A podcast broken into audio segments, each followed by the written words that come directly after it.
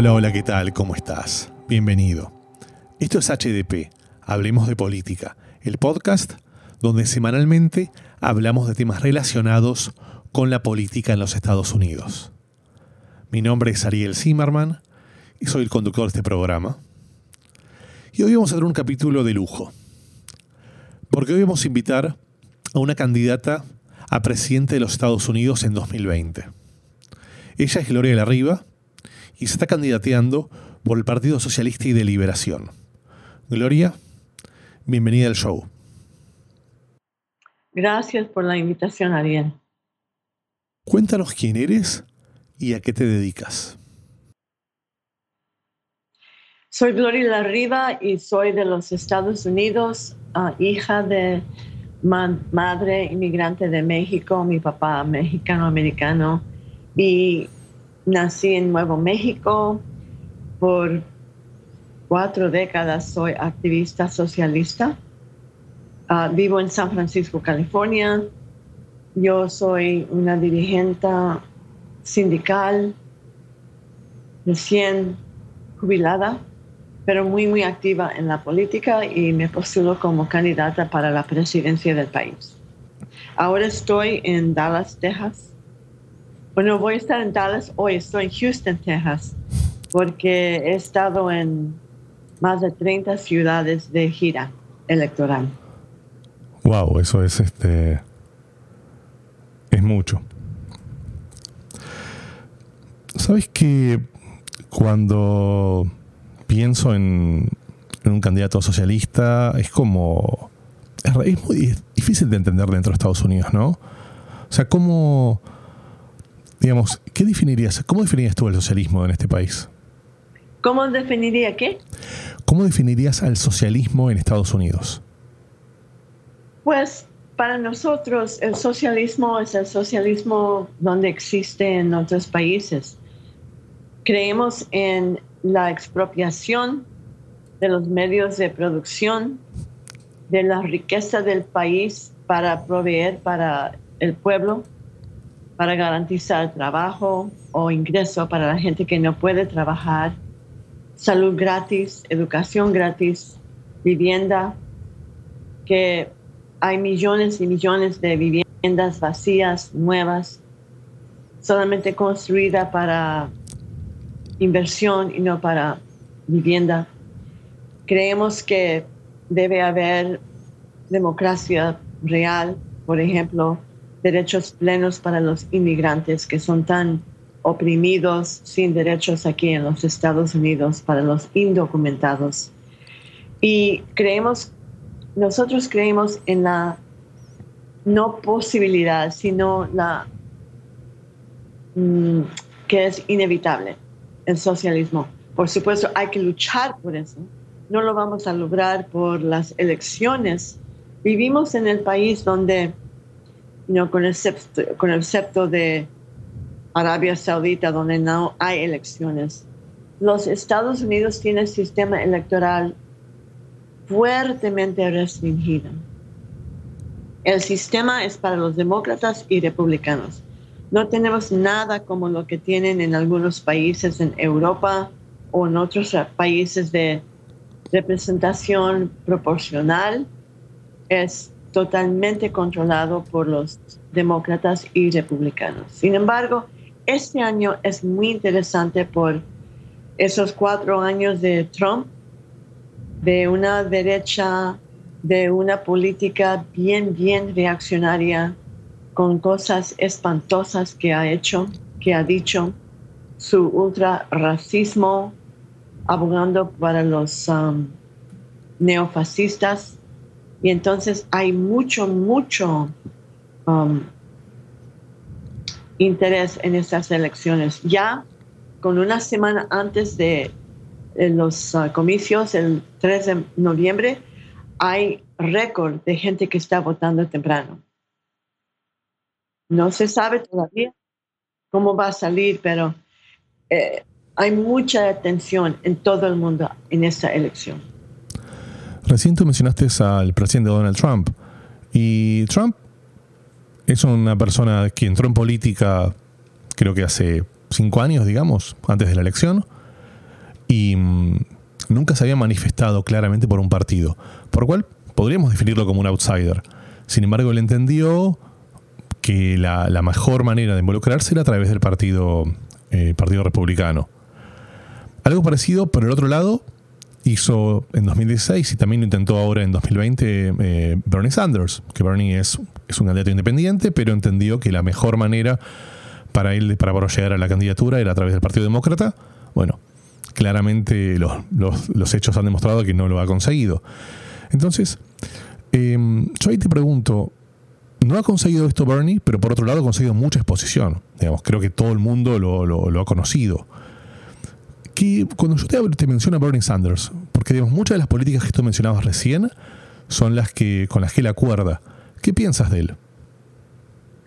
Nosotros en 2016 teníamos una posición de decir, tenemos algunas diferencias con Sanders, primero porque no es socialista como lo entendemos.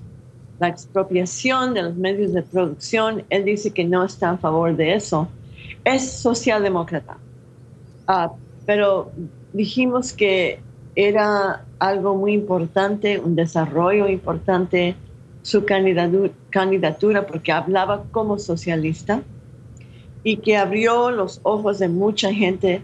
Decimos que ayudó en levantar la neblina que cubrió las mentes de la gente, levantó em, ese anticomunismo que es casi como una religión en los Estados Unidos. Y más este año.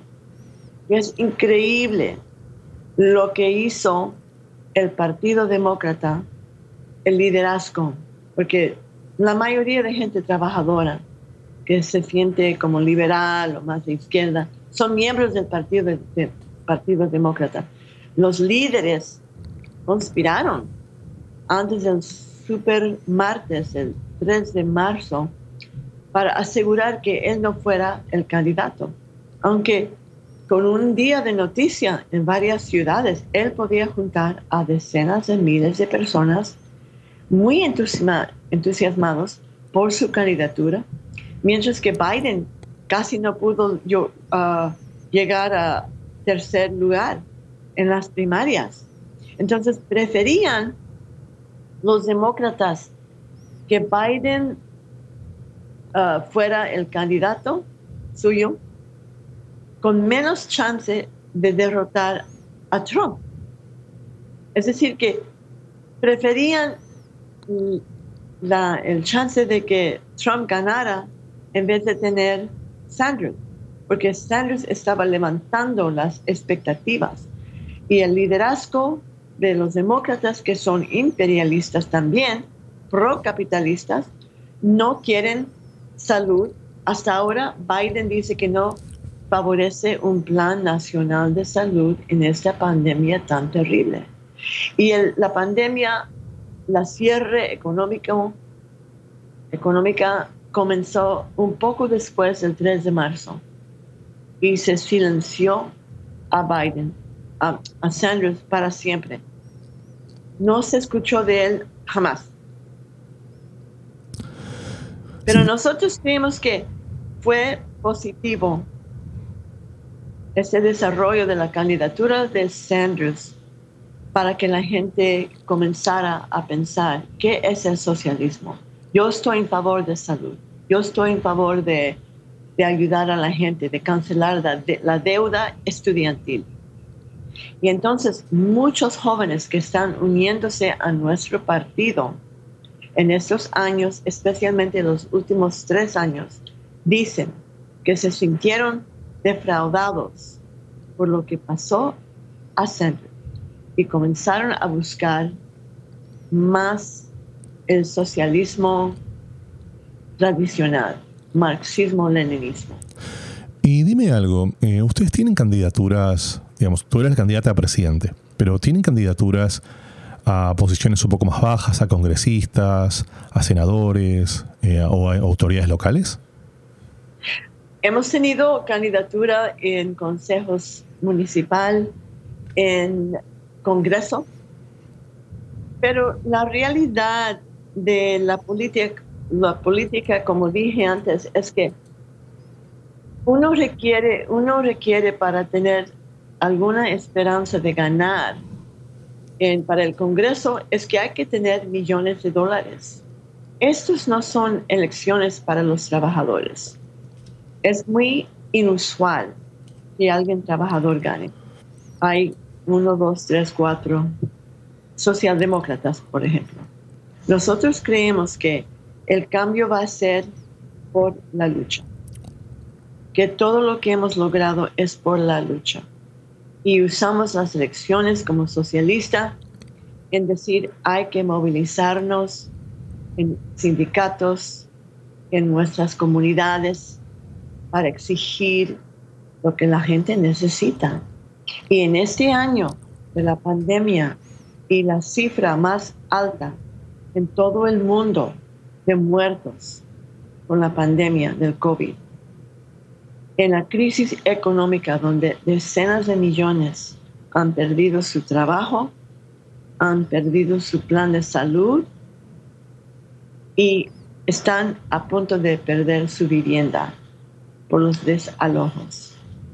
Es algo en donde una elección o en cuatro años o en dos años no puede resolver ni, ni la más mínima esa crisis.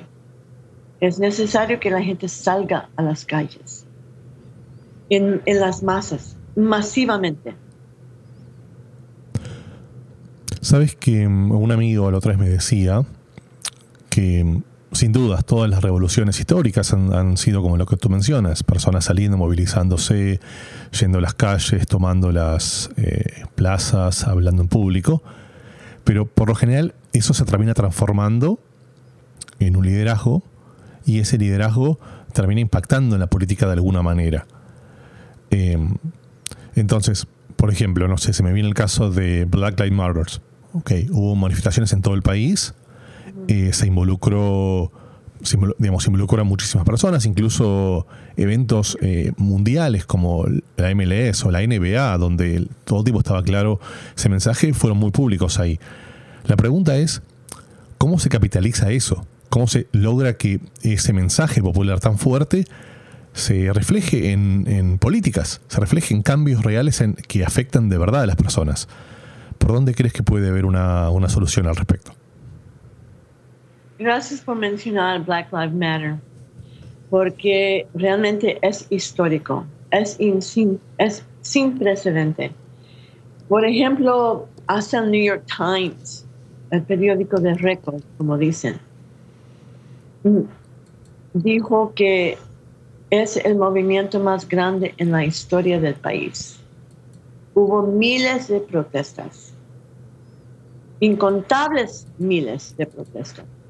Y ha hecho algo importante, ha cambiado la conciencia del pueblo en general.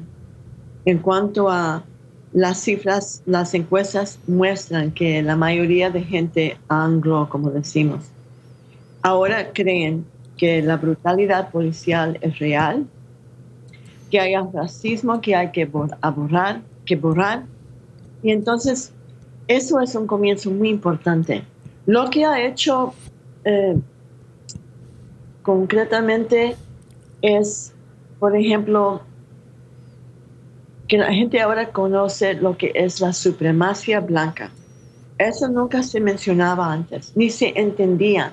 Ahora se entiende lo que significa en la historia del país en negar trabajo, salud, vivienda al pueblo afroamericano y a los latinos también la idea de, ¿cómo se dice? No reparaciones, sino um, indemnización.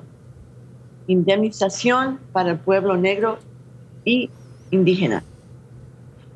Y eso nunca hubiera sido aceptado, pero ahora el Estado, por ejemplo, de California está discutiendo pasar una ley para proveer eso. Porque en este país es tan fuerte la historia no solo de la, esclavitud y la riqueza que se ganó en este país por el capitalismo, sino lo que siguió después de la guerra civil, de del apartheid en el sur, de la discriminación legal tan fuerte que es necesario un programa de indemnización. Entonces, eso es importante porque yo he dicho recientemente que no es solo para el pueblo afro, sino que yo creo que mucha gente está viendo este movimiento como que tiene algo que ver con el cambio para todos. Porque es una resistencia a la injusticia. Bueno, hablando de cambios, al inicio mencionaste los temas de inmigración. Creo que una de las frases eh, polémicas y quizás más fuertes que salieron en el debate en la semana pasada fue cuando Donald Trump mencionó que las condiciones de los inmigrantes detenidos por ICE eran muy buenas. No, no, no sé qué, qué responder al respecto y me gustaría escuchar tu opinión. Se reportó esta semana pasada que 545 jóvenes están separados y los padres no se pueden encontrar. Es con, eh, yo creo perdidos para siempre, porque el gobierno no tiene ningún, ninguna prueba de dónde viven, dónde están. Y es, es un crimen tan fuerte. Además de eso, Obama también lo llamamos el deportador en jefe, porque Obama deportó a más, gente, a más gente inmigrante que ningún otro presidente. Sin embargo, son los dos partidos, es el sistema que explota tan fuertemente. En esta pandemia, la gente sigue recibiendo la comida, los alimentos en las tiendas. ¿Y quién está cosechando esa comida en los campos? De California, donde yo vivo, en la Florida. Te voy a dar un ejemplo de la explotación y el trabajo tan esencial para de los inmigrantes. Un poco antes de la pandemia, yo fui al Valle Central de California, muy conocido lugar donde los trabajadores agrícolas, los campesinos trabajan día tras día en el campo sin ningún derecho. Y una mujer mexicana Um, se llama uh, Mirta. Ella es, ella no lee, no puede leer ni escribir en inglés ni en español. Es mexicana y trabaja 13 horas al día um, cosechando las, um, la cebolla y vive en un pueblo que se llama McFarland. La mitad de la población 8 mil personas son campesinos indocumentados. Y sin embargo, el Consejo Municipal de ese pueblo aceptó la invitación o la solicitud de una compañía que quiere construir dos cárceles del ICE, cárceles para la detención de inmigrantes en ese pueblo, en el centro del valle. Esa mujer, cuando se dio cuenta de eso, organizó, sin saber leer, a mil personas que firmaran una petición diciendo no a las cárceles. Ella fue con 200 personas al Consejo Municipal y forzó que lo abandonaran. Ese, esa idea. Entonces, una mujer en medio de este valle haciendo el trabajo, y yo la entrevisté y dijo, ella dijo, cada día yo pienso, ¿qué voy a hacer si, si arrestan y yo a mí y a mi esposo? ¿Qué va a pasar con mis hijos? Que son ciudadanos. Entonces, desgraciadamente, en medio de la pandemia, el Consejo Municipal se reunió otra vez sin anuncio y aceptó las cárceles que se construían. Entonces, eso es la situación de los inmigrantes en este país.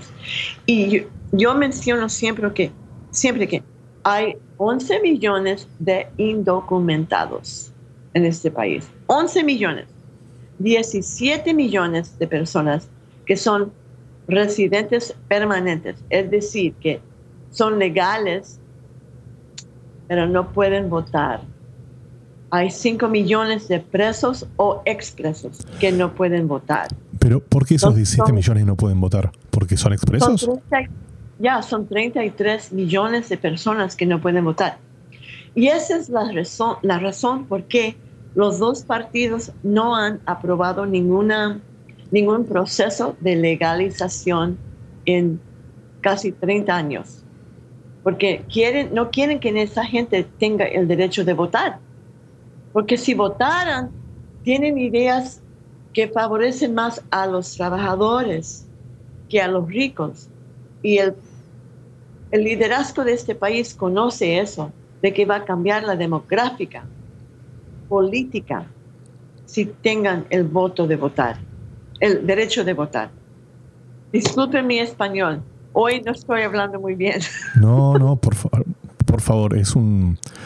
Mira, hay dos cosas que me llaman la atención de lo que has mencionado. Primero, es un, es un lujo realmente poder tener una candidata a presidente en este país, mujer y latina. Eso es una cosa, es un lujo porque representa claramente a una, hoy lo que es, entiendo, la, la primera minoría, que somos los, los hispanos en, este, Estados Unidos. Pero segundo, lo que tú dices recién es tremendo, porque todos esos ciudadanos americanos son ciudadanos de segunda, son ciudadanos que tienen em, las mismas obligaciones que todos los demás, porque tienen que pagar impuestos, tienen que, tienen que hacer igual que los demás, pero tienen menos derechos. Es una. Digamos, en cualquier otro lugar del mundo democrático sería un absurdo. Sin embargo, aquí pasa, es algo habitual es horrible donde un trabajador indocumentado, como dije, son 11 millones. Ellos pagan impuestos cuando compran cosas. Ellos pagan impuestos de seguro social. Pagan en los cheques cuando reciben el pago. Sin embargo, cuando se jubilan, no tienen derecho al seguro social. No tienen derechos. Además, en este supuesto rescate donde el gobierno dio trillones de dólares a los bancos al Wall Street para la pandemia, dieron a, los, a la gente en general, los adultos, 1.200 dólares, que no es nada, es una migaja, por ocho meses. Pero lo que hicieron con los indocumentados es terrible. En una familia si hay un miembro indocumentado, la familia no puede recibir ninguna ayuda del rescate. Si una mujer es ciudadana y su esposo es indocumentado, la mujer que ah, debe tener el derecho a esos 1.200 dólares y los hijos a 500 dólares cada uno, están negados ese dinero. Es increíble. Entonces son mucho más que 11 millones. Es, no es solamente Trump, como dije, porque eso existió bajo Obama. Es el sistema que sobreexplota a la gente aquí. Hablamos que el imperialismo sobreexplota a la gente en ultramar, pero aquí también, aquí también. Y la gente conoce eso.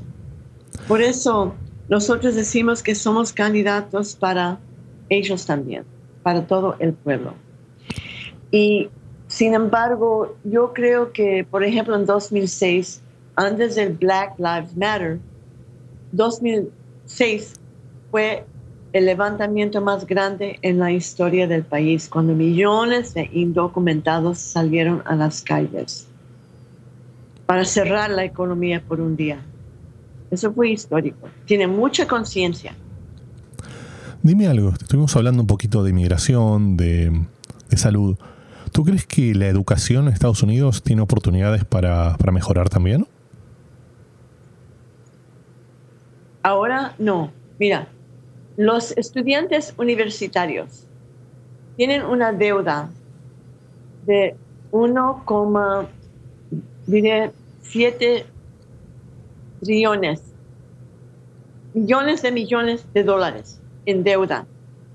Eso no existía hace 30, 40 años, porque la educación universitaria en ese tiempo era mucho, mucho más barato y estatalmente era gratis. Ahora los bancos han descubierto un tesoro para más ganancia. Y la deuda estudiantil es la única en el país en donde no se puede declarar bancarrota para salir de esa deuda. Es permanente para los estudiantes. Y entonces ahora con la educación, en esta pandemia, hay una crisis para los niños, porque muchos no tienen computadora, muchos no tienen wifi o wifi, el internet.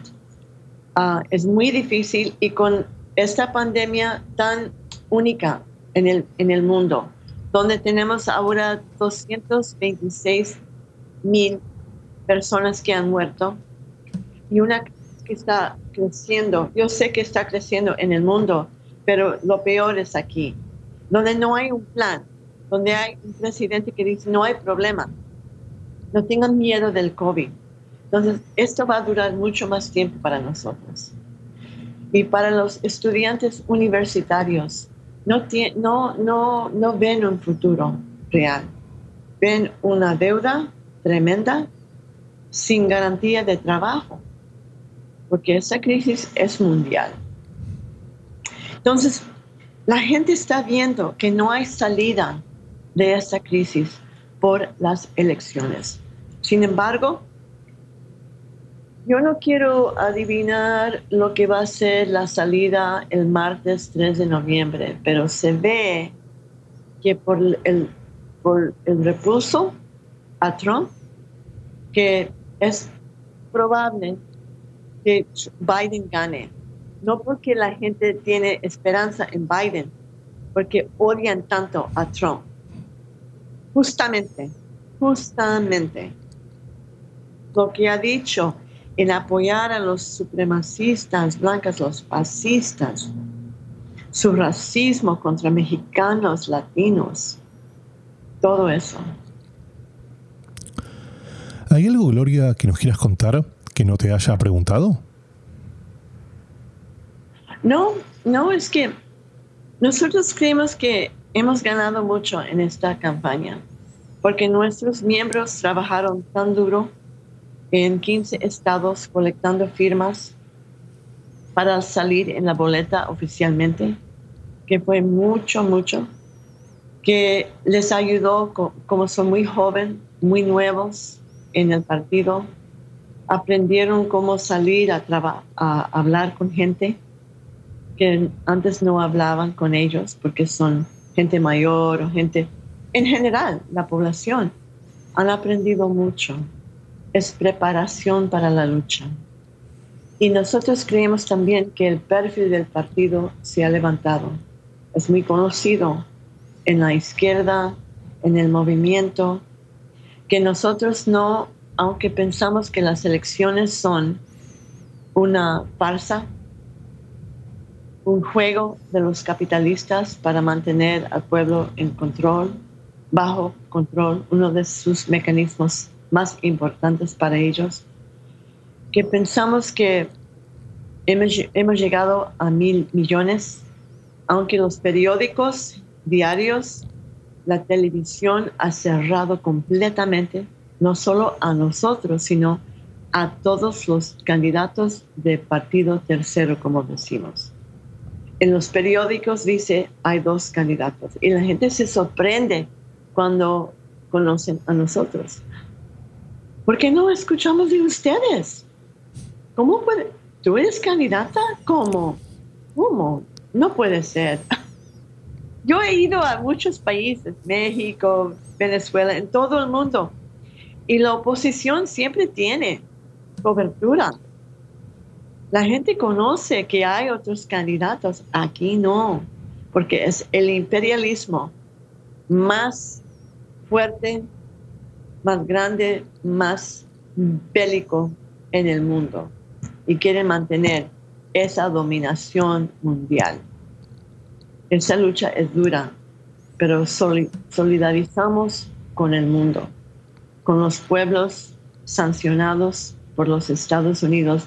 Hemos levantado, por ejemplo, en cuanto a la política extranjera, que exigimos la cierre de todas las bases militares de los Estados Unidos. los 800 bases militares, levantar el bloqueo de Cuba, de Venezuela, de Irán, de Siria, en cualquier parte del mundo y quitar esas tropas del mundo para la paz real. Y vamos a ver lo que pasa. Estamos preparando por cualquier um, salida de la elección el 13 de noviembre. Si va a haber un pleito, si Trump va a negar de salir de la Casa Blanca, quién sabe lo que va a pasar. Pero hay mucha gente atenta, hay mucha atención a, estas elecciones y esperamos lo mejor para todos. La lucha es la única manera de salir adelante. Gracias por la invitación. muchas gracias a ti, fue, fue, un placer y bueno, este, la mejor de las suertes en los próximos comicios. Quiero um, sugerir que la gente, si la gente quiere leer de nosotros en español también, pueden leer, buscar liberationnews.org. Es liberación con T en vez de C y news, N-E-W bs.org, liberationnews.org. Y tenemos una sección, hay que bajar un poco, tenemos mucho en español, leer nuestro análisis de acontecimientos mundial, doméstico y todo. Y gracias. Muchas gracias a ti y vamos a dejar este, esta información en, en la descripción del video de YouTube para que sea más fácil para que cualquier persona pueda entrar ahí y buscarla. Así que bueno, Gloria, muchísimas gracias por el tiempo y por darnos esta oportunidad. Gracias. Si llegaste hasta aquí, podemos asumir que te gusta lo que estamos haciendo. Para nosotros es muy importante que puedas recomendar este programa con tus amigas y amigos. Pero también es clave que puedas suscribirte a los canales de Spotify y de YouTube y sobre todo que nos puedas dejar tus mensajes, tus opiniones y tus sugerencias. Esta es la forma en la cual semana a semana vamos a poder ir haciendo estos programas y vamos a poder seguir invitando a personas de la calidad de la de hoy. Muchísimas gracias y nos vemos la semana que viene. Adiós.